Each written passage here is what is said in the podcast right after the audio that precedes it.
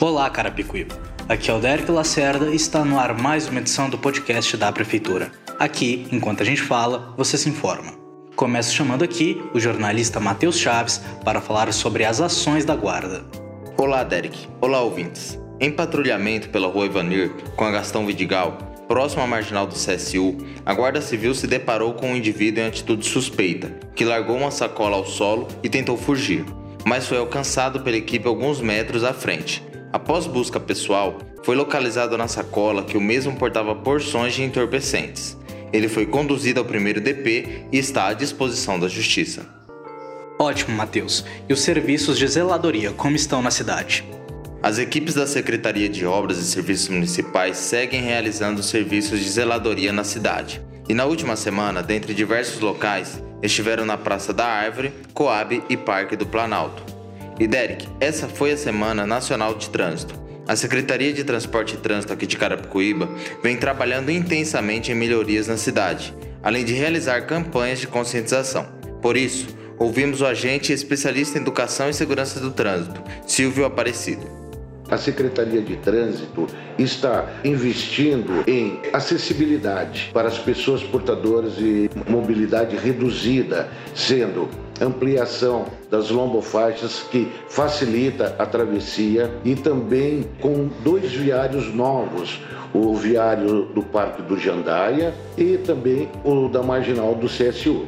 O viário do Jandaia, a quem passar por lá, ele já vai notar a fluidez do trânsito muito maior do que existia, eliminação de parte semafórica e também a reorganização da via, trazendo maior segurança para os condutores e para o pedestre. Excelente, Matheus. E sobre o meio ambiente, é comemorado no Brasil em setembro o Dia da Árvore, que tem como objetivo promover a conscientização e a preservação da natureza. Em Carapicuíba, a data foi comemorada neste sábado, dia 25 de setembro, com plantio de mudas de árvores nativas no Jardim das Palmeiras com a comunidade do local. Agora chamo aqui a jornalista Maiara Garotti para falar sobre o Setembro Vermelho.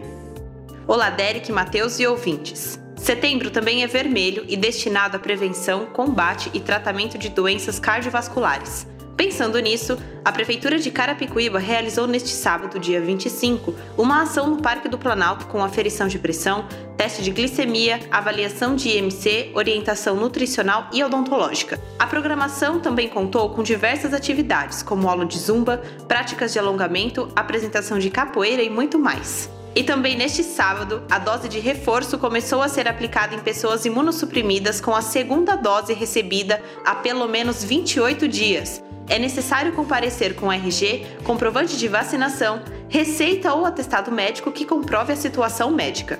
Para esse grupo, a vacinação acontece nos três polos da cidade. E tem processo seletivo aberto, não é, Mayara?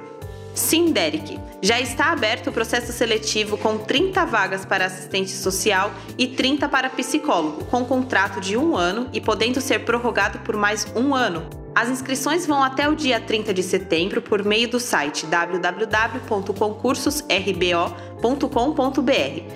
É necessário ler o edital completo disponível no site da Prefeitura www.carapicuíba.sp.gov.br. Muito obrigado, Mayara. Na quinta-feira, dia 23, foi lançado mais um pacote de obras 2021-2022. Destaque para as novas instalações do pronto-socorro da Vila Jersey dentro do Parque do Planalto. Veja tudo no vídeo postado no Facebook da Prefeitura. E com essas informações, encerro mais uma edição do podcast da Prefeitura. Continue nos acompanhando nas redes sociais, Facebook e Instagram. Também adicione o nosso número no WhatsApp, 963941992. Aqui, enquanto a gente fala, você se informa.